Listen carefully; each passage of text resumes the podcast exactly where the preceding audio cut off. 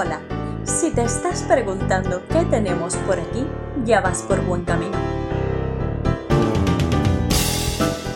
Te confieso que tenemos muchas preguntas, pero también muchas respuestas. Por ello, te invito a quedarte. Si crees que las cosas se pueden hacer de otra manera, si crees que el valor está en rodearte de los mejores para ser tú cada día mejor. Si sientes que estas palabras te reflejan, no esperes más y haz algo con esto.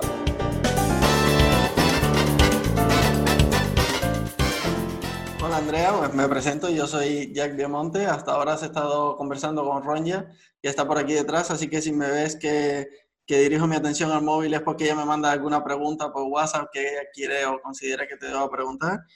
Em, yo soy abogado, trabajo en Rivero Gustafson Abogados, que es uno de, de, los despachos que sale anualmente en el ranking de expansión y seguramente lo conozcas.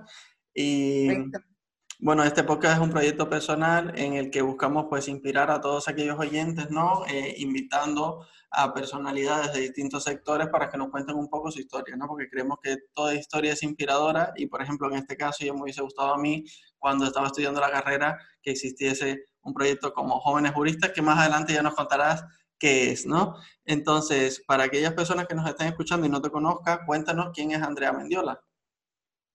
Pues, pues soy yo, porque otra no puede haber, creedme. Yo creo que si hubiera dos Andreas sería la materia y la antimateria y no podían coexistir. yo creo que el sector no se lo podría permitir ya. Y bien, soy jurista, graduada en 2015. Tuve un premio a Mejor Mujer Jurista eh, menor de 30 años por Mujeres Emprendedoras, creo que en el 2018. Me dedico al derecho al consumo principalmente, así como otras áreas, porque tengo la suerte de tener clientes particulares que confían en mí, que yo os juro que a veces no lo entiendo. Estoy em, especializada en consumo, en Derecho de Estudios of Gender, es decir, estudios de, género, y actualmente em, estoy a punto de acabar la carrera que estoy cursando ahora, que es la carrera de Antropología Social y Cultural, porque creo que el derecho tiene que tener esa vertiente más social, lo creo yo, esto lo puede creer cualquier persona, yo lo creo así. Claro, yo creo que cada uno tiene que saber cuál es su sector dentro del mundo del derecho. A mí me gusta la parte más social del mismo. Legítimo es cualquier rama del derecho. Y pues bien, aquí estoy. bueno, eh, cuando dices eh, que eres jurista, eh, ¿estás colegiada? ¿Eres abogada o...? No, ahora no. Bueno, perfecto. Bueno, una pregunta que creo que sería, es muy importante. ¿Por qué elegiste Derecho, Andrea? Pues por error, la verdad. Yo creo que casi todos ¿eh? hemos ido a parar a Derecho un poco con una expectativa de algo que tenía que ser y nunca fue. O al menos eso es lo que creo yo.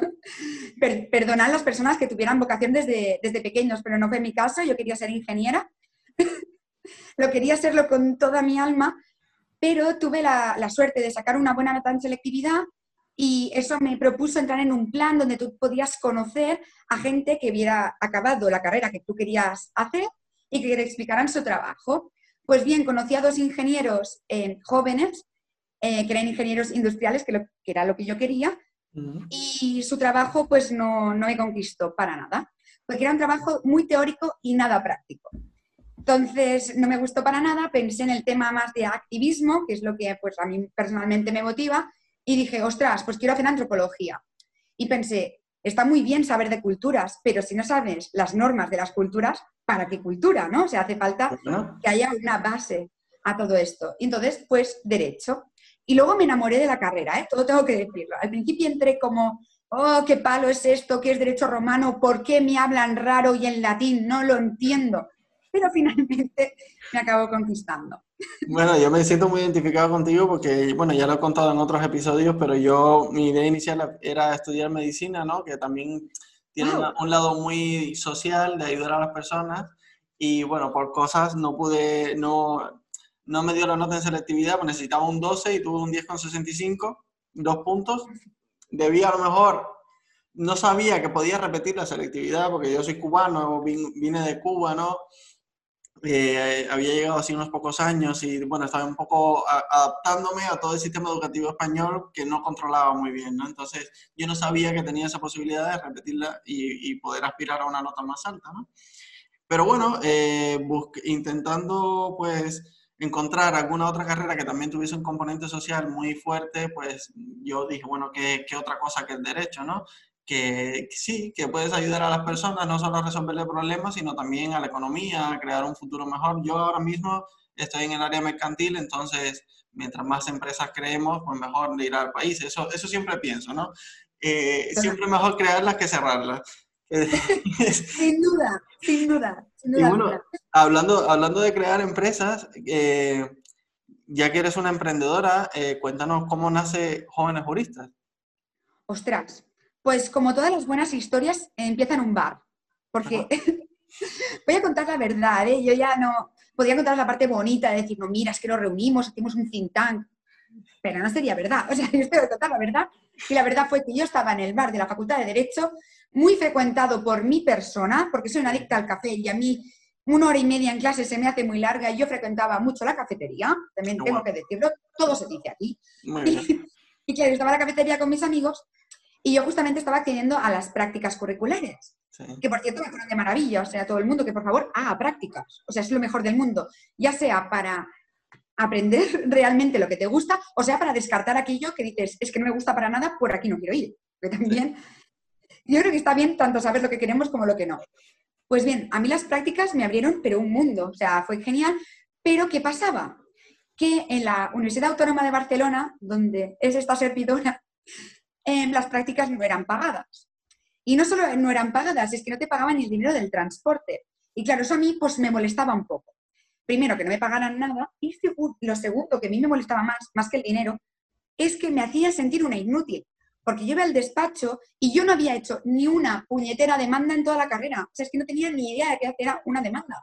Entonces, claro, yo entré en el despacho, que era un despacho público además, o sea, con aplicación de la Generalitat de Cataluña, o sea, algo que era como muy serio, y yo no tenía ni idea. O sea, me decían, bueno, escribe una demanda. Y yo, qué bien, ¿no? O sea, no lo he hecho nunca. Y claro, mis superiores se reían de mí, en plan, pero qué pringada es esta tía. Y yo pensando, no, no, es que no soy pringada, es que de verdad que nunca lo he hecho. O sea, no es porque sea idiota, sino es que nunca me lo han enseñado. Y de estas quejas que yo tenía, pues un día llegué a la facultad de Derecho, solté mi portátil ahí en plan, ¡pum! Quiero un café, quiero una cerveza, quiero algo. Y mis amigos, ¿pero qué te pasa, Andrea? Digo, es que odio las prácticas, es que no estoy entendiendo nada, soy inútil, no sé qué.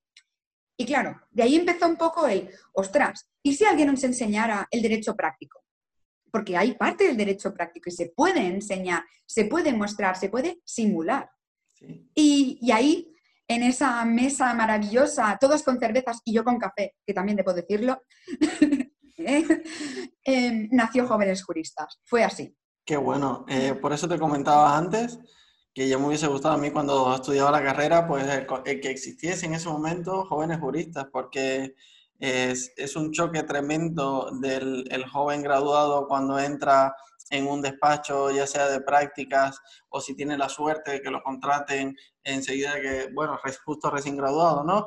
Eh, encontrarse con una realidad que dista mucho de lo que tú te esperas o de lo que a ti te enseñan en la universidad. Entonces, ya sé que soy bastante crítico con el sistema, ¿no? Con, con, cómo en las universidades se enseña el derecho, porque yo entiendo que también se debe prestar muchísima más atención a esta parte práctica, porque como bien dice, se puede simular. No es normal que tú entres a un despacho sin saber cómo revisar un contrato, que es algo bastante, eh, digamos, no quiero decir que es simple, pero que me refiero a que es algo muy eh, fácil de simular en un aula y de poder enseñar. Eh, Correcto.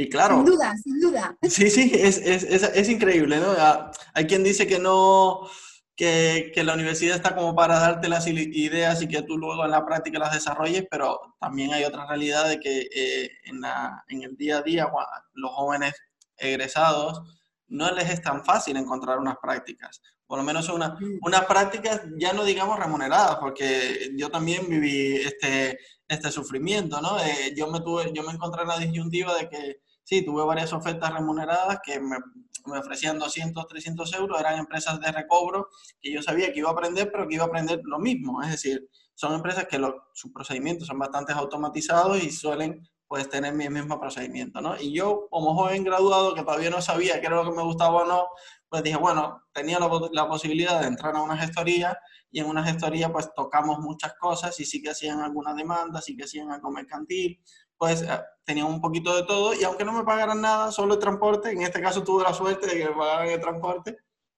Pues, bueno, enhorabuena. Sí, sí. Eh, opté por, por, esa gestoría que, bueno, no era remunerado, pero que entendía yo que a nivel de conocimiento sí que sería mucho más efectivo. Debo decir que al final en las prácticas, antes de acabarlas incluso, ya me contrataron y estuve trabajando casi tres años con ellos, ya sea desde el despacho hasta otros despachos que me derivaban a nivel público. O sea que al final todo salió bien y esas prácticas yo las agradezco un montón porque mi especialización de consumo, que de hecho no existe la especialización de consumo, no existe. Y tú dices, pero a ver, compras cosas cada día y no puede haber una rama real que te enseñe el derecho al consumo. Pues no, vale, pues genial. Entonces, me enseñaron que existía esta realidad y a día de hoy es lo que más me gusta y más me apasiona. O sea, a día de hoy, por ejemplo, estoy en la junta de una organización de, atención al consumidor. O sea, que realmente me apasiona el tema. Y fue gracias a las prácticas que luego me gustaron, me contrataron y fue todo maravilloso. Pero ostras, es que lo que tú has dicho, vale, no enseñan a nivel teórico. A nivel teórico está bien, te enseña bastante universidad, pero dices que te daban ideas, ¿no? Y este dar ideas por relativo, porque a mí no me contaron que había una especialización en consumo. A mí solo me decían que podía ser o bien abogado, o bien procurador, o bien opositar. Y cuando hablábamos de oposición, hablábamos de fiscalía y judicatura. ¿Ya? O sea, no había más opciones en el mundo, no habían otras áreas de conocimiento, no habían tramitadores, gestores procesales, no había nada de todo esto en la facultad. Entonces, claro, yo me sentía como muy inútil, porque decía, o sea, si yo quiero llegar a estar, por ejemplo, ¿eh? dirigiendo una ONG o una fundación, que es por un poco mi diario, espero que algún día llegue, ¿vale? Yo, PREI, eh, ostras, mm, esa salida tampoco la estáis valorando. La salida de gestión económica, por ejemplo, tampoco la estáis valorando, que es realmente lo que acaban dedicándose la mayoría de letrados. O sea, es que no sé cómo decirlo, que, que veo que las salidas laborales que me, me, habían vendido, una, no forman parte de la realidad y dos, se quedan como muy cortas de lo que viene siendo todo el amplio mercado que tenemos los abogados y los juristas en general. O sea, a mí me parece increíble. Sí, sí, es que eh, estoy completamente de acuerdo y además eh, te quería comentar que habéis, eh, con jóvenes juristas, habéis cubrido un espacio que muy grande y estaba muy vacío y es que un jurista o paralegal, como también se, se, les denomina, puede abarcar un, un aspecto de, de, asuntos bastante elevado. ¿Recomendarías a un, a una, digamos, a un despacho pequeño o, a un joven emprendedor que, esté, que quiera montárselo por su cuenta, el contratar los servicios de jóvenes juristas? Es decir, ¿qué, qué busca, qué debe buscar un despacho o, una, o, o, un emprendedor autónomo, digamos, un abogado o persona? Eh, ¿Qué crees que le puede aportar jóvenes juristas y este servicio que tiene de, juristas, no de paralegales? Pues yo creo que primero, si eres un despacho pequeño, es probable que tengas muchos casos que necesitas mucho tiempo para hacer y muchos casos que son rudimentarios, que es como lo que tú decías, reclamación extrajudicial de dinero y reclamación judicial de dinero en una empresa de recobro. Esto es casi automático y es que tienes razón, porque en el sector de consumo las reclamaciones eran lo mismo. Entonces, esto te saca mucho tiempo y el rendimiento económico que le sacas es muy mínimo. Entonces, si tienes un paralegal que le enseñas a hacer las cosas, te las hace de forma automática, a muy bajo coste, y encima el chaval aprende y tú te sacas ese volumen de trabajo, esto es un win-win. Pero es más, es que el chico que estás contratando no es un chico cualquiera o una chica cualquiera. Es una persona que está pasando por la formación de jóvenes juristas, que es un chaval que tiene iniciativa, que tiene ganas entonces, esa persona no es un paralegal que está en tercero cuarto de carrera o en primero de máster. Es un paralegal muy formado que seguramente te dé otras llaves, otras perspectivas para que puedas ampliar tu negocio. Porque dos mentes siempre van a pensar más que una. Entonces, contratar los servicios a un paralegal yo creo que es lo mejor que te puede pasar. Porque es eso, bajo coste, mucho rendimiento y además nuevas oportunidades de negocio. Y para los grandes despachos, pues es básicamente lo mismo, lo que, pasa que con menos interacción humana, porque ya sabemos que las grandes firmas y los grandes despachos, el tema este humano, pues se pierde un poco porque hay mucha gente. Entonces, ahí también les va muy bien contratar los que serán los mejores abogados del país. Porque créeme, y ahora entre tú y yo, ¿tú crees que un abogado, bueno, que un jurista en tercero de carrera, eh, ponte, acaba de hacer los exámenes finales, está hasta aquí de estudiar y se pone a pagar dinero a jóvenes juristas poco dinero, porque la verdad es que somos baratos, pero paga para que le den clases prácticas de derecho, esa persona que está haciendo eso demuestra una motivación y unas ganas increíbles por el derecho. Y es que además está cursando prácticas. O sea, es un alumno excepcional. Contratarlo a ello, es, o sea, a esa persona, a él o a ella, es contratar lo mejor del sector jurídico de los próximos 10 años. Qué bueno, y te, aseguras el compromiso, porque es decir, Correcto. porque a las personas les duele mucho el pagar por algo, pero ya el, el pagar, aunque sea esa cuota, digamos, simbólica, porque sé que es una cuota baja, eh, yo lo hubiese pagado, ¿eh? Yo, honestamente, si hubiese tenido la posibilidad, lo hubiese pagado, porque como dices, te asegura una preparación, ya demuestra un compromiso y cualquier despacho que cuente con un paralegal de jóvenes juristas, pues ya se está asegurando una persona que lo va a dar todo, como, porque al final el despacho, eh, el día a día de, un, ya seas abogado o no, digamos un despacho de abogados, seas paralegal o seas abogado, es que el compromiso es lo que lo marca todo, son muchísimas horas, es muchísimo trabajo, mucho estrés, entonces tiene que gustarte. Entonces, ya de por sí, esto es una especie de filtro, digamos, es decir, te facilita mucho eh, el, el, en un futuro poder contar con esta persona, digamos. Eh, este, este paraliga, que luego si, le, si resulta que puede probar en, en, la práctica, ¿no? En la realidad de la profesión y ve que le gusta y, y quiere ser abogado y, y, se quiere colegiar y quiere seguir adelante con esto, pues ya es una persona que tú, te, que tú te aseguras que quiere estar ahí. No es alguien que está probando, digamos. Tú cuando estabas en la gestoría, los primeros meses, ¿cómo estabas? On fire, ¿no? Sí. Dándolo todo. Claro que sí. Pues tú sabes, yo es que lo he visto, ¿eh? La cara de... Porque nosotros a veces también damos asesoramiento jurídico gratuito a fundaciones o organizaciones que lo necesitan. Tú sabes la cara de felicidad que yo los llamo mis niños, ¿vale? Mis paralegals favoritos, que los cojo y los llevo por primer día delante de un cliente de verdad?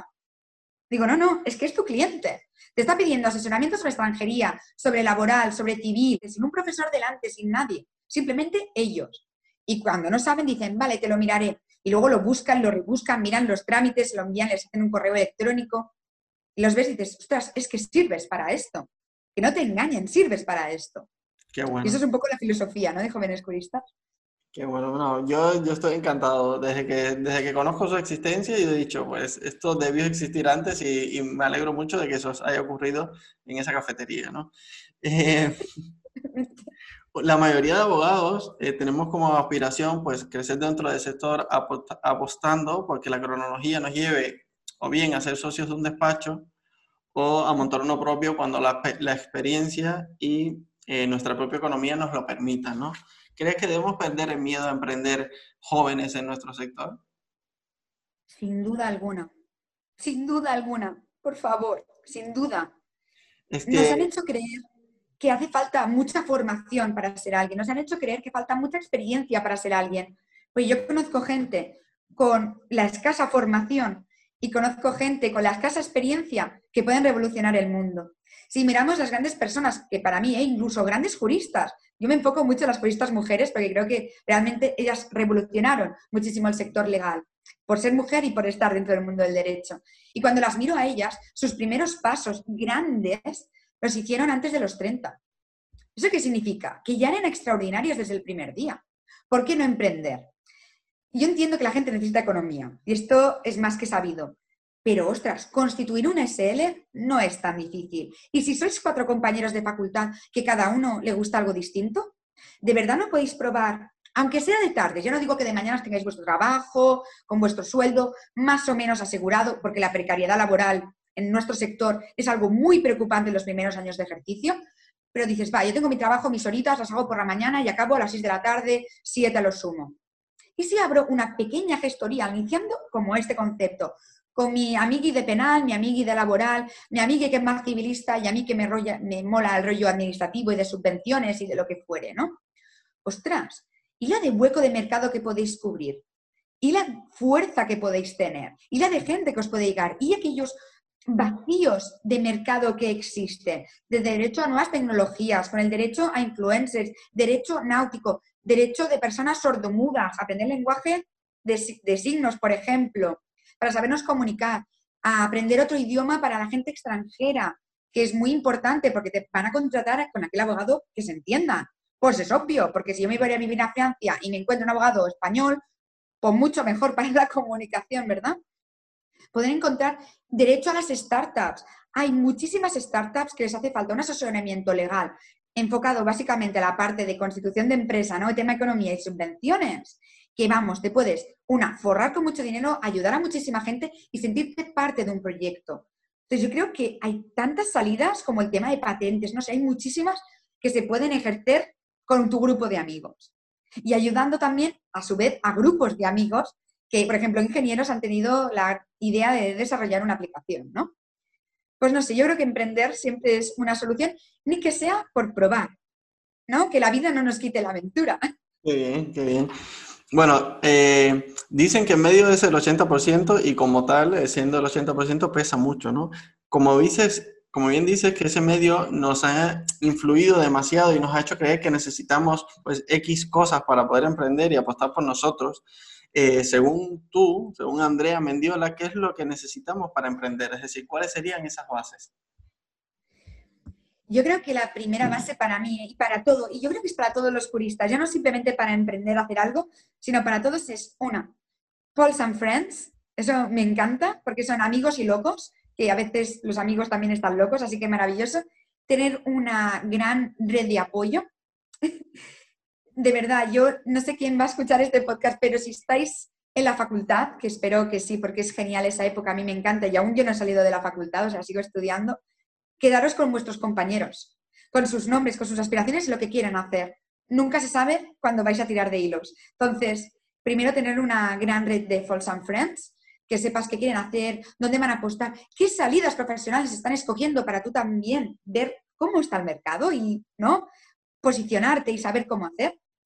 Lo segundo, yo lo digo así, es marca personal y para mí la marca personal tiene como dos bases. Una es la oratoria y la seguridad en uno mismo a la hora de comunicar aquello que quiere y la otra es saber de aquello que quiero hacer, es decir, conocer aquello que quiero hacer, conocerlo un poco. Ya digo, hay muchas especializaciones en derecho que en sí no son una especialización porque no está regulado como tal, pero lo son en su ejercicio legal. Así que buscar eso, eso que quiero hacer y cómo puedo hacerlo y si puedo ser único o casi único, te lo comes, y compañerismo. Yo creo que son las dos bases que para mí simulan el éxito. En los amigos y tener la idea. Ya está.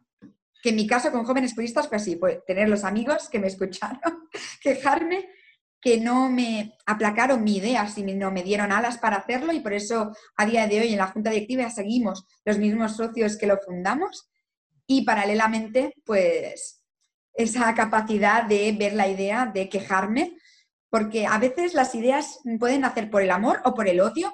Soy muy fan de las ideas por el odio, yo creo que las deberíamos reivindicar, porque creo que jóvenes juristas para mí es el decálogo de los horrores universitarios. Entonces, pues ¿por qué no? Todo puede ser inspirador, ¿no? Un poco. Entonces esas para mí serían las bases. A ver, Ah, vale. Eh, y dentro de nosotros mismos, es decir, como bases internas, ¿qué crees que deberíamos tener dentro? ¿Dentro te refieres a pensamientos, obra u omisión? Sí. Es un poco espiritual. vamos a ello, a ver cómo lo hago. vale, para mí las mayores virtudes que tienen las personas son aquellas personas que, que ven, ven soluciones a los problemas y no problemas a las soluciones. Esa frase me encanta. Y es que, no sé si os ha pasado, y estoy segura que sí, ¿eh? que a veces debéis estar con un grupo de amigos y tú debes proponer, ostras, ¿por qué no vamos a la discoteca A, que tengo muchas ganas de ir, que nunca hemos ido? Y todos empiezan, no, mejor vamos a la B, que siempre vamos, ya sabemos cómo es. Ya, pero por eso ya sabemos cómo es. ¿Por qué no vamos a la A? Probemos. Si no nos gusta, ya no volvemos a ir, pero al menos tenemos que hacer el chance, ¿no? de intentarlo pues verás que muchas veces hay gente que apuesta por B. Esa B forma parte de una comodidad rarísima, que es el, ay, me estás buscando la solución de qué hacer esta noche, pero es que la veo un problema, tu solución, mejor no. Y la otra persona está buscando una solución al problema, que es que hacemos esta noche, pues ya vamos a buscar una solución. Entonces esa frase creo que me encanta y creo que, que no la aplico suficiente, porque yo hablo mucho, pero poco hago muchas veces. Entonces, primero es eso, es buscar soluciones a las cosas que más nos preocupan. Y la segunda es, si tampoco tienes muy claro qué soluciones encuentres, al menos que la solución que halles, aunque no sea perfecta, sea original. porque algo que me he dado cuenta que el siglo XXI está premiando y lo premia en política, lo premia en publicidad, lo premia en las grandes empresas y en las pequeñas, es la sinceridad y la originalidad. Gana Donald Trump no por guay, sino porque te dice las cosas a la cara. No me gusta y no soy fan de este señor, pero sinceridad este hombre la tiene. Gana la política por sinceridad, gana el populismo, gana decir a la cara aquello que tenemos que decir, aunque duela no quiero hacer exalto a, Trump para nada, pero quiero decir ese tipo de figuras. Esas figuras seguras de sí mismas que dicen lo que quieren. Entonces, yo creo que el siglo XXI premia esa sinceridad, que esa honestidad se tiene que ver desde el interior, ¿no? Que, qué honesto soy, qué sé yo, porque a mí a veces me pueden entrar casos de herencias y digo, vas que aunque esté más formada en civil que otra cosa, herencia no voy a tocar por ahora, o sea, no me veo capaz de esa sinceridad orgánica. Y el siguiente paso es, yo no, pero tengo un amigo que sí. Entonces, tranquilo porque te voy a pasar a alguien que seguro que te va a ayudar. Entonces, esa por facilidad ¿no? de buscar soluciones a problemas está genial y ser muy original. Porque yo creo que a día de hoy no hay casi nada mal visto. Creo que estamos en un momento de abertura y que tenemos que aprovecharlo y coger el timón, pero cogerlo nosotros, que venimos de un sector carca, mm, antiguo, Ronja me lo decía, un sector vintage, y es que la mejor definición que ha dicho, sector vintage, estamos anclados en los años 20, en el traje, la corbata y el sombrero. Eso ya ha pasado de moda. Sumémoslo, ser abogado y ser joven a día de hoy puede ser marca personal, no ser abogado, y ser serio, para nada. Ser abogada, tener el pelo largo, como mi caso, ¿no? Despeinada, incluso llevar tatuajes, ser uno mismo, darle frescura, hablar diferente, decir las cosas de tú a tú que los contratos pueden llevar emojis y puede seguir siendo un contrato vinculante. No sé cómo decirlo. Pues démosle, porque los clientes a veces quieren eso. Los clientes a veces quieren un contrato con emojis, porque lo van a entender. O con colorines. Y aquí voy a citar yo a Verónica de Bonafile Doyers, Bonafile Doyers, los creadores de la Definitivas, que para mí son, bueno, unos abogados increíbles ambos, porque son dos los creadores, y una de ellas, que es Verónica, se hay que hacer contratos para Instagramers y como dicta la lógica, no todos los Instagramers saben del derecho, no saben cómo firmar los contratos, pues Vero se los hace de colorines. Con ah. colorines, con emojis y con palabras fáciles. Y eso es lo que llega, porque ya no queremos lenguajes rimbombantes, ya no queremos nada de esto. Y yo creo, y ahora lo digo un poco flipándome, ¿no? Pero yo no creo que deje de ser profesional por hacer vídeos de Disney. No lo creo. Y quien lo crea, no me va a interesar su opinión. Qué bueno. No sé si me explico. Sí, no, si te iba a preguntar ahora mismo que en tu Instagram podemos ver que tienes una marca personal eh, muy definida y muy divertida. Y esto de los vídeos de, de Disney, la verdad es que es muy original y es maravilloso. Vamos, yo creo que a cualquier persona le encantarían tus vídeos. Entonces, ¿cómo has trabajado tu identidad? Y si te inspiraste en alguien o ha sido totalmente una idea tuya original ha sido una idea mía original lo de Disney, pero es que, ¿cómo no lo voy a hacer de Disney? Yo nací en 1993. Yo me he criado con Disney. Original no puedo ser, yo amo Disney. Y yo creo que no hay casi nadie que haya nacido en mis años que no sea fan de Disney. Puedes odiarlo o quererlo, pero lo conoces, te lo sabes, te sabes sus canciones. Mira, yo soy súper fan de una discoteca en Barcelona, y esto es real, que ponen canciones Disney. Y me las gozo como nadie. O sea, sácame el despacito y ponme Hércules. Porque la, bailamos todos. Y tú ves los señores así súper serios en la discoteca que te bailan el Rey León. Entonces, nos hemos quedado con esto, lo conocemos, nos gusta, podemos criticarlo. También hago la, la vertiente de la crítica feminista y etcétera, porque la existe y es natural hacerla. Y está bien hacer un revisionismo a los conceptos antiguos y poner sumar a los nuevos, todo seguro, pero que es divertido y lo conocemos y es genial. Y la verdad, no me he inspirado en nadie en ningún caso, porque mm, yo soy Disney, Disney, yo, yo hablo con Disney, mis fases célebres nacen y mueren con Disney, porque es básicamente mi, toda mi cultura pop del mundo, pero debo decir que hay muchos Instagrams de muchísima gente, ya no Instagrams, ¿no? La persona que hay detrás, que he tenido la suerte de conocer la mayoría de Instagramers de derecho de forma personal, y la verdad es que me han inspirado todos. O sea, yo os digo, a mí, Mario, de Entela de Juicio, si tenéis la oportunidad de llamarle, hacer una entrevista, por favor, hacedlo. Es un chico increíble, también os decía eh, Felipe Ibero de Definitivas que para mí son revolucionarios. O sea, realmente hay tanto en inspirarte. Tenemos a un abogado de turno, tenemos a tanta gente tan guay que es imposible que, aunque no me haya influenciado directamente para esa idea, sí me ha influenciado en mi día a día. O sea, clarísimamente. Recuerda que puedes invitarnos a un café y con ello hacer posible que este podcast se mantenga con vida. Como bien has dicho antes, pues somos fiel creyentes de que nuestro sector necesita una, una revolución, ¿no? Entonces, eh, tú que controlas también esto de, de, la marca personal, ¿qué consejos nos darías a los jóvenes eh, juristas, digamos, ya como concepto, no como, como asociación, para trabajar nuestra marca personal? Ostras, pues en primer lugar, ahora quizá me matas y dices, hola, no, Andrea, ¿cómo me dices esto? Pues yo creo que tengo que decir. La gente que quiere hacer marca personal lo que tiene que tener es evidentemente una interacción en Internet, porque es una de las partes, ¿no? Es tu marca personal virtual y es una de las más importantes. De hecho, salió en la revista Forbes hace relativamente poco eh, los eh, 100 under 13, ¿no? O algo así, o sea, los más importantes menores de 30 años, las 100 personas más influyentes. Y cuando se les preguntaba a estas 100 personas si creían tener marca personal, más del 70% decían que sí. Luego se le preguntaba al público y solo el 15% del público decía que esos tenían marca personal. O sea, realmente hay una distorsión muy grande de lo que creemos, que tú tienes marca personal y los demás eh, ven de ti. O sea, primero que vamos a partir de, esta base de, o sea, lo tenemos que hacer muy bien para que quede muy claro a todo el mundo. Y la segunda, tenemos que tener medios de comunicación. ¿Pero qué medios? Eso es como súper vital.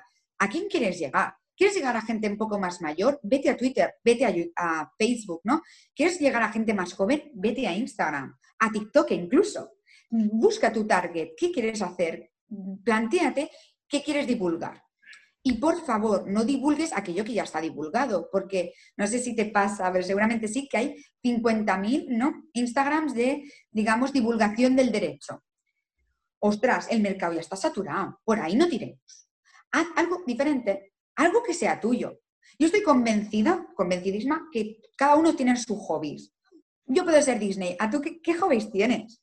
Bueno, yo lo, los deportes sobre todo. Hacer oh, ¡Qué guay! ¿Qué deportes? Pues me gusta mucho el surf, el esquí y bueno, ahora estoy intentando hacerme la rutina de salir a correr que me costaba mucho, pero le he cogido el gustillo. Entonces, pues sí. O sea, a mí no, odio correr. yo era como tú, pero yo creo que es algo que con la práctica, mientras más corres, más te gusta. ¿Sabes? Es, es eso curioso, ¿no? Yo, de verdad te apoyo, te apoyo en tu movimiento. Yo espero que seas un runner five stars, de verdad. Pero, por ejemplo, ¿te gustan los deportes? Ostras, el esquí, el surf, son deportes súper guays. ¿Y si me unieras estos conceptos? Es decir, el derecho como es la base del todo, porque puedes verlo desde un punto de vista de la historia, de la antropología, derecho a los deportes y analizármelo con más profundidad. Ostras, pues me interesaría un montón lo que me vas a divulgar no sé cómo decirlo. Por ejemplo, yo sigo a una chica que fue exalumna de nuestros cursos de Derecho, que le ayudamos un poquito ¿no? a la parte de creación de su despacho y es una emprendedora nata y tiene un despacho que funciona un montón, recién graduada ¿eh? y abrió un despacho que ahora mismo es clave, o sea, una pasada de chica, inmejorable, Amanda es increíble. Pues esta chica mm, hace fútbol, juega fútbol, juega fútbol y juega muy bien. No pienses en plan como si yo saliera a dar botes, no, o sea, es en plan bien, la chica es una buena jugadora de fútbol.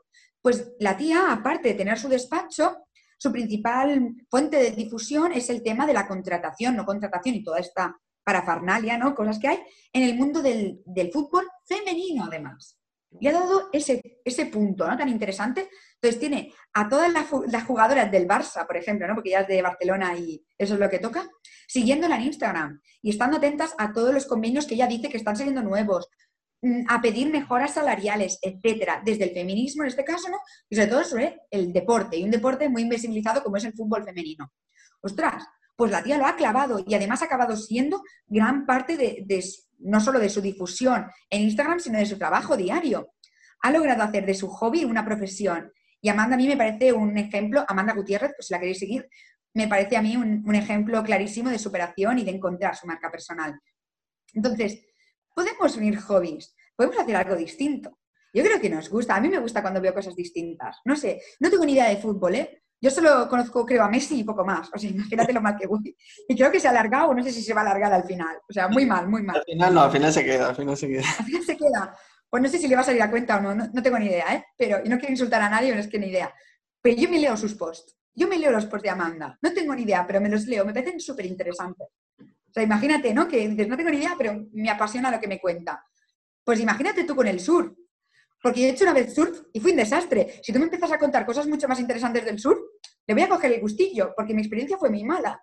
Qué bueno. No, pero a ver, sobre todo porque en el tema de la marca personal, es verdad, es cierto lo que dices, que hay que, que hallar un contenido que te, digamos, que te haga diferente, ¿no? Que te, haga, que te distinga y que te aporte cierta originalidad. Pero creo que es una parte muy importante el perder el miedo a, a dar ese paso, ¿no? Eh, eso que, tan, que está tan de moda ahora, que es hablar del síndrome del impostor, digamos, es, yo creo que todo joven que termina la carrera de Derecho, yo creo que pasa un poco por ese síndrome del impostor, ¿no? De cuando te encuentras a la realidad, tú dices, hostia, yo de esto, esto no lo controlo, pero ¿cómo, eh, cómo, de dónde saco esa valentía, ¿no? Para dar ese paso y aunque no sea un experto, si he estudiado, porque en muchas ocasiones, cuando, oye, cuando nos estudiamos un tema sí que lo controlamos, es decir, aunque tengamos cero o poca experiencia.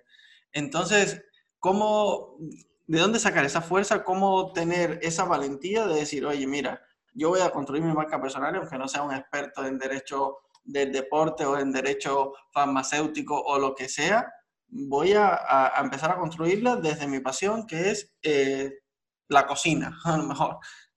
Por ejemplo. A mí me encantaría, ¿eh? O sea, si alguien quiere hacer un blog sobre derecho a cocina, que me abra por Instagram que le empiezo a seguir ya. O sea, de pasteles o algo así, bueno, a mí me tiene enamorada ya. O sea, la idea me ha encantado. Vale, tengo la sensación, ya que a todos nos da mucho miedo hacer el ridículo, yo misma, ¿eh? Pero considero que todos hemos hecho el ridículo tantas veces que ya no importa. Por ejemplo, no sé si tú tuviste quizás esa sensación, yo la tuve mucho, que cuando acabé la carrera tenía la sensación de no saber nada. Pero nada. no tener ni idea de derecho, o sea, nada, no sabía nada. Y fue a través de la práctica, que además tampoco sabía nada porque vi la práctica y decía, es que no entiendo nada, que poco a poco a través de la práctica y sentirme más segura en plan, no, Andrea, estás formada para hacer esto, no te preocupes. Y sentirme bien, empecé a conectar ideas y dije, ostras, eso que me dijeron aquel día en clase sobre la diferencia entre civil y mercantil en objetos de no sé qué, uh, esto lo he visto aquí en este caso de consumo. O este concepto de derecho civil del 1124 de obligaciones, uh, lo recojo para el derecho consumo. y vas cogiendo. Entonces, no tengáis miedo porque es como, mm, es que se nota muchísimo esa fuente de sabiduría, porque acabas la carrera y no tienes ni idea, pero un día, yo creo que es como la iluminación, un día te das cuenta que sabes un montón de cosas que estaban ahí, pero como no las habías conectado, porque eran conceptos ahí que estaban sueltos, pero al momento que las conectas dices, ostras, es que sé cosas. ¿Qué me lo voy a decir que sé cosas? Pues un poco igual la marca personal. Tú tienes muchos conceptos, tienes muchas ganas, conéctalas. A ver qué sale. ¿Y si se te da súper bien? Quién me iba a decir a mí que me iba a salir bien, ¿no? Un poco. Eh, nadie, encima a mí me han, me, me han baneado y todo, o sea, le he pasado putas, digamos, y perdón por la expresión, pero ostras, al final ha salido.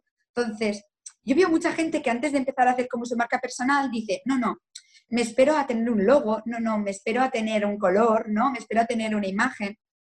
No te esperes. ¿Tú has visto los posts de Jurista Enloquecido? ¿Los ves bonitos estéticamente? No, pero triunfan, sí. No les hace falta un color, no, les hace falta una expresión, a que no, no les hace falta, hace falta el contenido. Lánzate a la piscina.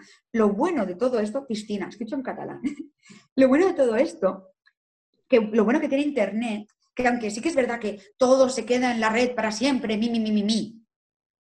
Borras el Instagram y aquí no se acuerda nadie. Así que tienes el derecho a la segunda oportunidad y puedes volver a intentarlo. ¿Por qué no? Además, se es joven, se tiene poca experiencia, qué mejor que compartir tu poca experiencia. Es decir, hacer algo de difusión también implica decir, no tengo ni idea de esto, ¿qué opinan mis seguidores? ¿No? ¿Qué opina la gente de mi comunidad? Y yo he aprendido mucho más de mis seguidores que ellos de mí, seguro. O sea, pero vamos, convencida, porque muchas veces hago encuestas preguntando algo y veo que mucha gente contesta lo contrario de lo que yo pensaba. Y digo, ala, pues ¿quién me lo, ¿quién me lo iba a decir? Entonces, muchas veces abro a aquellas personas con las que tengo más confianza que me han dado el no cuando yo buscaba el sí y me dan argumentos que me parecen tan válidos que los acabo comprando. digo, ostras, pues tiene razón esa persona, me estaba equivocada yo. Entonces, lánzate a la piscina. ¿Por qué no? Siempre puedes borrarlo, siempre puedes cambiar de imagen, siempre puedes hacerte un nuevo logo. Además, que hay aplicaciones e editores para cosas gratis, online, para todos. Y sobre todo, inspirarse mucho también. Buscar esos Instagrams que más te gusten, ese contenido que más te guste, los youtubers que más te gusten. Para mí, la youtuber que más me ha marcado, esto de verdad, es una youtuber que habla de arquitectura. O sea, que no tiene nada que ver con el sector, pero creo que es la que más me ha influenciado a la hora de explicar las cosas o cómo sentirte. y habla de arquitectura, repito, arquitectura. Curioso, sí. Y si me preguntas, oye Andrea, ¿te gusta la arquitectura y tal? Pues no, tampoco, mucho. Pero ella lo cuenta de una forma que me encanta. Qué, qué eh, bueno, ya que estamos hablando de esto, de redes sociales y marca personal, ahí yo creo que hay una pregunta eh, que es obligatoria, ¿no? ¿Tú crees que, que, es efectiva el que es efectivo trabajar las redes sociales para atraer clientes? Es decir, ¿crees que los clientes están receptivos a, a, a consumir ese contenido legal ¿no? y que se sientan atraídos por ello? Hombre, en mi Instagram, la verdad, hablo de mi experiencia, ¿eh? en mi Instagram yo voy enfocado a juristas más jóvenes y no a clientes, ¿no? Puedes, claro, puedes escoger diferentes vertientes, pero igualmente, y aun dedicarme para los jóvenes juristas y gente incluso de mi edad, me he dado cuenta que sí, he obtenido y obtengo a día de hoy muchos, muchos clientes, desde jóvenes juristas que quieren formación, desde jóvenes juristas que buscan que les ayude en alguna cosa concreta, a tienen una causa y me necesitan, a me recomiendan a gente para que yo tenga la causa o directamente el cliente me sigue. O sea, a día de hoy, bastante parte de mi sustento económico proviene de esto. Qué bueno. O sea, funciona. Y yo no me vendo mucho, ¿eh? O sea, yo subo más memes y tonterías de estas que no trabajo en sí. Y si a mí me ha funcionado siendo lo que soy y hablando de Disney y haciendo memes, la persona que se lo tome en serio o un poquito más en serio le va a ir, bueno, genial y maravilloso, no me cabe duda. Qué bueno. Y bueno, yo confieso que es algo que tengo que trabajar más porque yo tengo un poco descuidada mi, mi marca personal. Em, Pero estás haciendo esto, estás haciendo, estas entrevistas. Sí. Esto me parece maravilloso.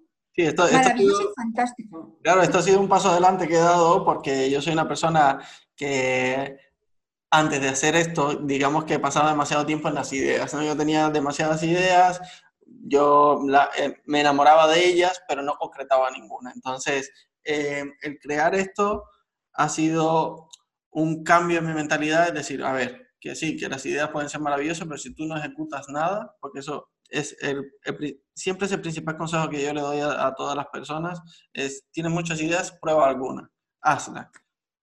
Entonces, esto ha sido varias cosas para mí, ¿no? El ejecutar alguna de mis ideas y otra, el perder el miedo, digamos, hablar en público, pero aunque aquí no haya público, el, el, al exponerte, ¿no? Me refiero, yo era una persona que tenía mucho miedo al ridículo, mucho miedo a, no hacerlo perfecto y oye, no hay que hacerlo perfecto, hay que hacerlo bien o razonablemente bien, pero sobre todo hay que hacerlo. Entonces, eh, este podcast nace, nace de eso, ¿no? De un paso adelante que yo he dado como persona, ya, ya, no, ya más allá de profesional como persona y del que estoy, vamos, súper orgulloso y está saliendo genial y, no me arrepiento ni un segundo. Ha sido increíble. Ni te arrepientas y creo que te estás saliendo perfecto. de verdad, ¿eh? todo mi apoyo lo estás haciendo muy bien. Y te has lanzado a la piscina y tienes razón porque a mí me... Hay una frase que dice que el, el problema de, la, de las ideas es ejecutarlas. Pues ahí estamos, ahí estás haciéndolo, lo estás ejecutando. Qué bueno. Qué bueno. Genial. Claro que eh, sí. Creo que, a ver, perfecto. Roja me pasa una pregunta por aquí.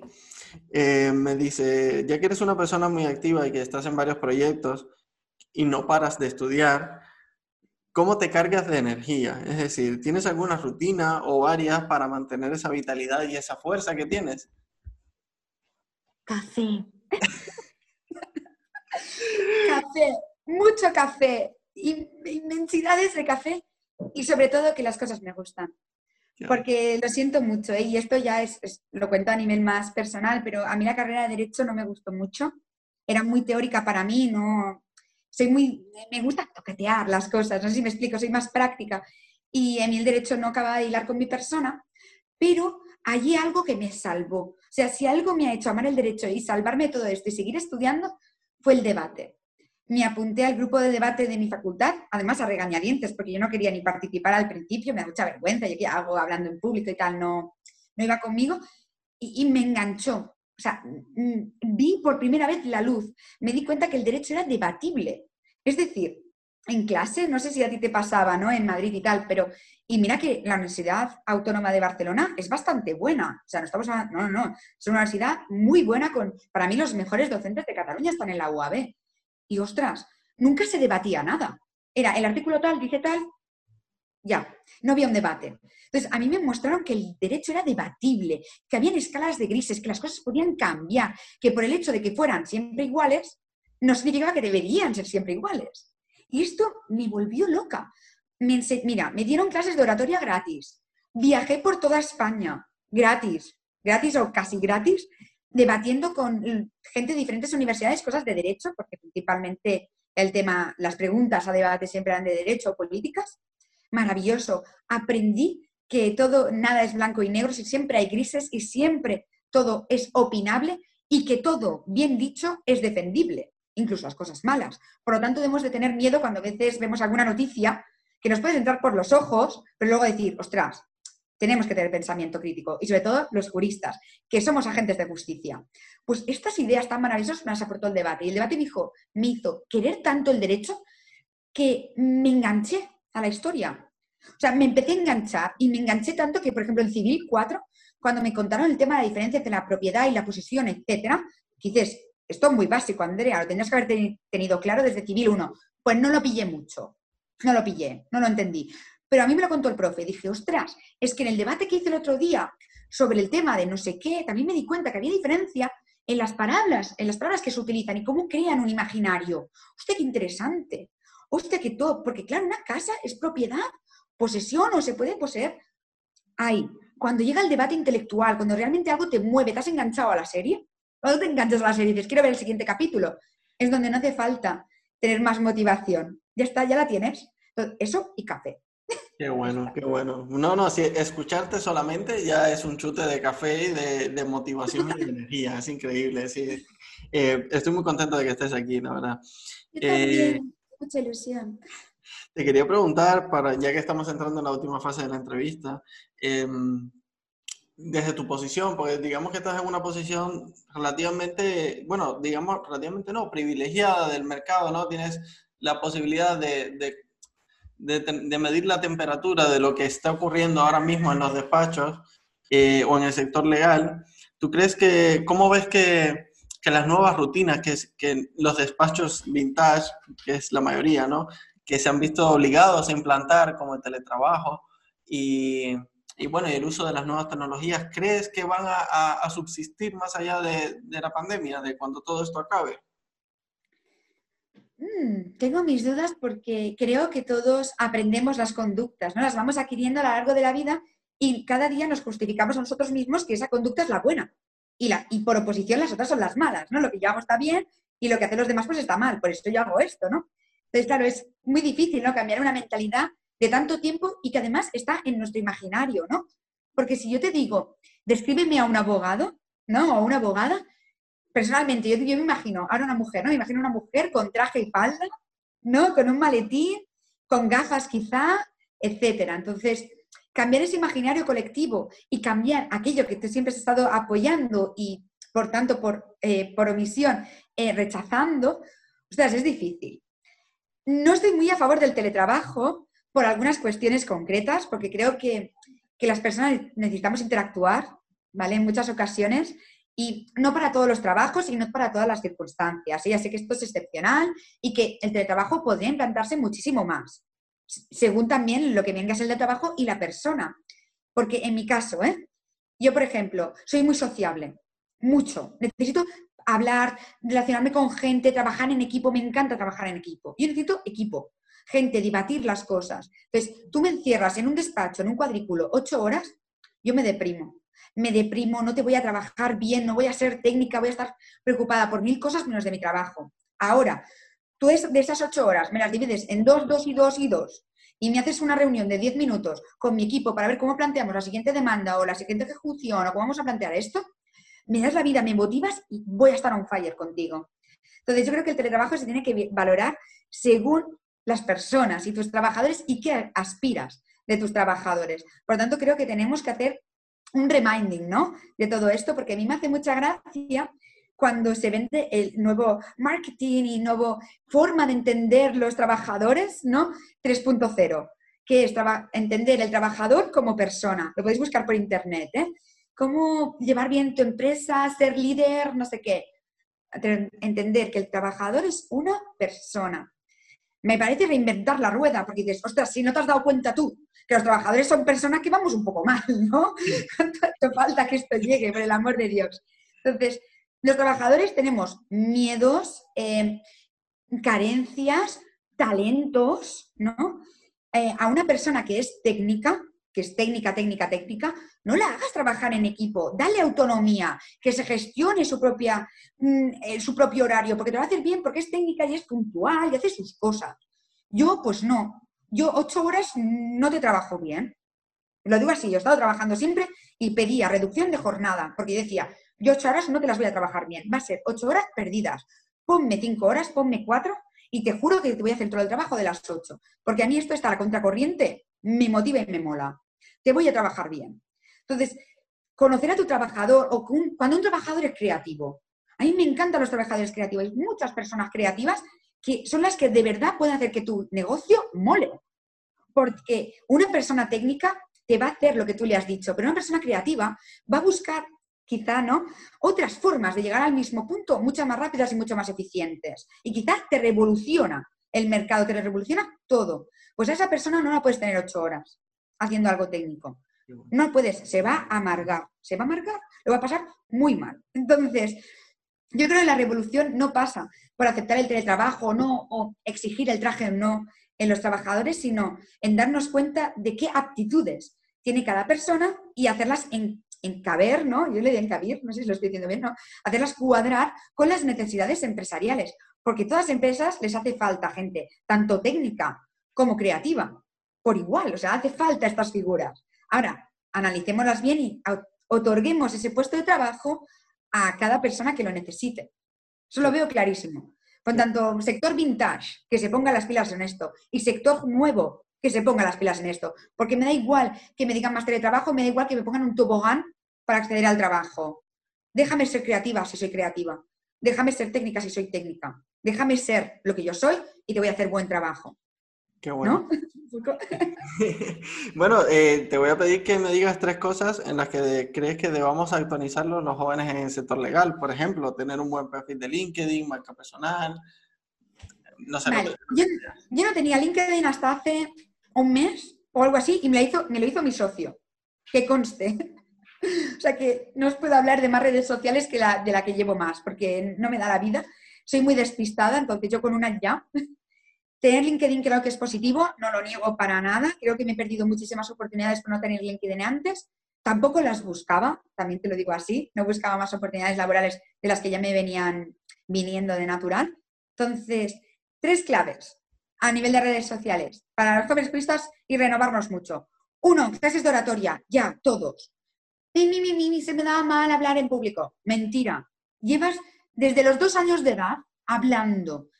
Te comunicas cada día mil y una veces. Eres un experto en comunicación desde el día en que naciste. Así que ponte las pilas. Clases de oratoria, persuasión, negociación, lo que tú quieras. Algo, pero relacionado con esto. Que sepas expresar tus ideas, porque si bien eres técnico, siendo técnico hace falta que expreses bien tus ideas, y muy perfectas y muy concisas. Y si eres creativo, hace falta que vendas bien tus ideas. Así que por ambas partes, oratoria, oratoria full. Siguiente punto. Escoge tu marca, céntrate, búscate, hazte un perfil, no tengas miedo, hazte 50 perfiles, hace falta, hazte uno, hazte mil, hazte, pero haz, haz algo y hazte un perfil. Y mi tercer punto, sé tú, porque eh, todos los perfiles pueden ser iguales. De hecho, yo me imagino a todos los abogados iguales. No hay un sketch de los Simpsons que se imaginen un mundo sin abogados y toda la gente que pasea es mismo abogado, mismo prototipo de abogado. Tienes hobbies, tienes ganas, tienes ideas, cosas que te motivan, cosas que te gustan, como tú eres. Defínete, ¿qué eres? ¿Más técnico o más creativo? ¿Eres más, te gusta más la negociación o el litigio? ¿Qué te gusta? ¿Qué te mola? Y dentro de este aspecto enorme de cosas que eres, escoge aquello que te guste. Dalo todo. Qué bueno. En resumen, eso, esto es, todo esto es un, lánzate a la piscina, hazlo, no tengas miedo a ser tú mismo. Qué bien. Y dale muy fuerte. Bueno, ahora que estamos hablando de ser uno mismo, eh, ¿cómo definirías a Andrea pues detrás de, de, las cámaras, ¿no? De lo, que, de lo que sabemos de ella, ¿no? A nivel más personal. Pues mira, yo mucha gente, mucha gente a veces me, alaba diciendo, ostras, Andrea, es que haces muchas cosas y estudias mucho y tal, y qué bien, ¿no? Y me alaba en esta parte, ¿no? De qué estudiosa eres. Y mi respuesta es un no. Tengo unos padres que me han pagado la carrera y que me pagaron dos másters. Esa es la suerte que he tenido yo. Porque la mayoría de mis compañeros, o muchos de ellos, no han tenido esa suerte, porque muchos de mis compañeros tenían que trabajar para sacarse la carrera. Esto tiene mérito. Que yo me haya sacado, ahora mismo creo que tengo cinco másters, sí, cinco másters y ya, estoy a punto de acabar la segunda carrera. Eh, si me lo... Ah, estos ya últimos ya me los he pagado yo, claro, obviamente, ¿vale? Pero los primeros no. Los primeros me lo pagaron los papis. Yo no trabajaba ¿eh? mientras hacía la carrera. O sea, bueno, hacía prácticas, pero todo esto para engrandecerme a mí profesionalmente, no para trabajar, trabajar. Y yo veía a mis compañeras, sobre todo hablo de compañeras porque era mi caso que éramos más chicas, mis compañeras que salían de la universidad, se iban a trabajar seis horas u ocho horas y luego estudiaban. Esas para mí son el punto diferencial. O sea, me defino en contraposición, me defino de que yo he tenido las cosas muy fáciles, no es que venga de una familia muy adinerada, de una familia obrera normal, que también trabajó precariamente mientras estudiaba y que al final se lo sacaron y de haber pasado por esto decidieron a mí no hacerme pasar, ¿no? Y de decidirme dejarme solo estudiar. Vale, pues para mí todo mi orgullo y toda mi decisión y que si yo tuviera que contratar ahora mismo, ahora mismo a alguien, contrataría a esas personas que mientras estudiaban trabajaban, porque son símbolos de esfuerzo, dedicación y de todo. O sea, muy fan. Entonces, que la gente que diga, ay, qué bien que Andrea hace muchas cosas, lo he tenido fácil. O sea, para empezar lo he tenido muy fácil. Sé que hay gente que lo ha tenido más fácil que yo, pero yo lo he tenido muy fácil. Sobre todo al principio. Ahora ya quizás no tanto, pero al principio sí. Entonces, me defino como una persona muy vaga. No, Mi personal, yo soy no diría, vaga. ¿eh? Pues sí, soy muy vaga. Me gusta mucho divagar mentalmente, soy como tú, digamos, en ese punto de que te gusta mucho divagar, pero no materializar, pues es lo mismo. Soy muy vaga, eh, me cuesta mucho levantarme por las mañanas, pero luego estoy toda la noche en fire, ¿eh? O sea, yo me levanto, cuando me levanto a las 11 de la mañana, me levanto así. ¡Uh! ¿Qué ha pasado? Dale fuerte. Entonces, soy una persona vaga, pero no tengo miedo de serlo, porque a veces también tenemos que saber aburrirnos y desaburrirnos. Y de ahí nacen un poco las ideas. Me considero una persona bastante creativa, me gusta mucho la creatividad, la verdad quiero y pienso que soy así, y si no, lo intento, que creo que es lo importante. Y finalmente mm, me defino como una persona que, que le gusta mucho, o sea, que tiene el don de estar rodeada de las mejores personas del mundo. Porque no hay ningún amigo mía, o sea, amigo, amiga, colaborador, compañero, compañera, etcétera, de mi entorno, que no sean unos cracks. Así que tengo ese don. Mi don es que la gente que me rodea es lo mejor del sector, bueno. sin duda alguna, sin duda. He aprendido muchísimo. Si no llega a ser por ellos, no me habría hecho nada, la verdad. Qué. Así que rodearos de gente guay, porque yo tengo mucha gente guay a mi alrededor y me han ayudado muchísimo. Yo creo que eso es fundamental. Muchas veces eh, las personas de la, bueno, yo diría la mayoría de las veces, como decíamos antes, el entorno es el 80%. La mayoría de personas de las que nos rodeamos son las que nos dan a lo mejor ese extra de, de motivación o de acción que muchas veces necesitamos o aprendemos muchísimo, nos inspiramos muchísimo de ello. Entonces yo también lo yo considero que es algo fundamental. Quiero hacerte una pregunta que es quizás la más espiritual que, que hago siempre y es si con tu ejemplo o con tu acción tú has salvado alguna vida. Ostras, qué bonito. Pues mira, no me gusta hablar un poco de mis seguidores porque creo que hay conversaciones que son muy personales y así deben ser, pero sin citar nombres ni nada, salvar vidas seguro que no, pero sí que hay muchas, sobre todo chicas, y esto es algo que creo que se debería estudiar a nivel psicológico, no lo digo, yo no tengo ni idea de psicología, desde la antropología quizá puedo verlo desde una perspectiva, pero me he encontrado con muchas chicas que se sienten terriblemente inseguras porque el sector del derecho, aunque la mayoría de chicas lo estudian, porque hay una mayoría femenina, sí que es verdad que la imagen sigue siendo totalmente masculinizada. Y sienten que, no solo por esto, esto, el tema de que quizá tienen que trabajar y estudiar, el tema de que quizá sus padres no son del sector, como los míos, que tampoco lo son, etcétera, las hace sentir tan mal, o sea, las hace sentir tan inseguras que deciden abandonar la carrera, entrar en depresión, etcétera. Hace poco me abrió una chica que estaba de Erasmus de Derecho y le habían diagnosticado depresión y vino y me lo contó. Em, a muchísimas chicas, sobre todo yo creo que con las chicas tengo más feedback y, y me encanta, ¿eh? porque me encanta tener amigas chicas, creo ese feedback y yo creo que, hay muchas chicas que pasan por esa inseguridad y siempre que me piden consejo o a veces simplemente quieren volcar su mierda, ¿no? Porque todos la volcamos, yo también la vuelco, ¿eh? Tendrías que ver cómo están mis mascotas, que yo no paro de decirles, ah, yo le hablo a mi perro, ¿sabes? Para volcar mis frustraciones y a mi caballo, yo les hablo. Entonces, a veces cuando buscan, sacan sus frustraciones adelante y yo les digo que tranquilas, que, que mi media de la carrera fue una basura, pero que tenía muchos premios en oratoria. Una cosa me, me llevó a la otra que conseguí muchos trabajos que para mí fueron increíbles y que fue no a través quizá de las notas, sino de mi fuerza en la entrevista diciendo, quiero que me cojas, porque lo voy a hacer bien y lo voy a dar todo. Em, que quizá hay mucho más. Entonces, salvar una vida no, pero creo que sí que he sido el apoyo, sobre todo para algunas chicas. Sobre todo para algunas chicas. Y ellos también lo han sido para mí, porque sus inseguridades son las mías, porque yo no dejo de ser una chica en un mundo a veces muy masculinizado y que a veces, mm, y en mi trabajo, y esto es verdad, porque me ha pasado, en mi trabajo he tenido comportamientos muy sexistas por parte de los clientes. Me han fortalecido tanto ellas a mí como yo a ellas. Entonces, vidas no, pero, pero mensajes con corazones sí. Pues para mí es como si hubiese salvado muchas vidas, te lo aseguro. Qué bonito. Eh, bueno, ya para finalizar, Andrea, el, ¿con qué quieres que se queden nuestros oyentes? Es decir, ella ha dado muchísimos consejos. ¿Qué es lo que quieres que se queden eh, de esta entrevista, de, todo, todo el, gran abanico de, digamos, de motivación y conocimiento que has aportado, ¿no? Entonces, un último mensajito, una última frase. Sabes mucho, sabes muchísimo, sé tú mismo, sé original y que, no sé si lo decís en, en Cuba esto, pero te vale verga la vida, que te den igual los demás. lo importante eres tú. Y tú seguro que molas un montón.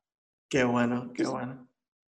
Qué bueno, Andrea. Bueno, em, ha sido un verdadero placer tenerte aquí en la entrevista. Ha sido un chute de energía y de motivación. Yo soy una persona que necesita mucho de motivación externa, de, externa por ejemplo, y estén por seguro que la he conseguido de ti y, y, toda persona que nos escuche sé que se llevará muchísimos conocimientos, se llevará una perspectiva increíble de, de cómo está el sector legal en estos momentos, de lo que es ser un joven jurista, de, de ideas a futuro, de cómo materializar eh, a lo mejor su, ¿sabes? Cómo transformar su, su pasión en, en, en, contenido de marca personal. Yo creo que ha sido muy completa la entrevista, honestamente ha sido increíble. Y bueno, y espero que cuando estés por aquí por Madrid, pues nos veamos, eh, sería increíble. Sin duda, sin duda, sin duda, sin duda, compañero. Y me gustaría simplemente decir lo último, que las personas que escuchen esto si tienen alguna duda a nivel de orientación laboral, etcétera, o quieren dedicarse a un sector que quizá es raro o no tienen, que me abran, porque tengo la suerte de conocer a bastante gente que les puedo conectar entre ellos. Entonces, que se conozcan, ¿vale? Como un LinkedIn, pero, ¿vale? Así un poco más especial. ¿dónde, te podrían encontrar? Pues en arroba Andrea Mendiola barra baja o en LinkedIn como Andrea Mendiola o yo publico mi teléfono en todos lados y es el 6973-55508 y yo encantada de recibir WhatsApps, ¿eh? Y es el personal, no me importa, claro que sí. Qué bueno, Andrea. Bueno, pues muchísimas gracias. Nos vemos con suerte pronto y, y nada, que disfrutes mucho de las vacaciones. Claro que sí, tú también, ¿eh? ¿Te ha gustado este episodio? Suscríbete. Nos encantaría conocer tu opinión. No olvides dejar tus comentarios y compartirlo.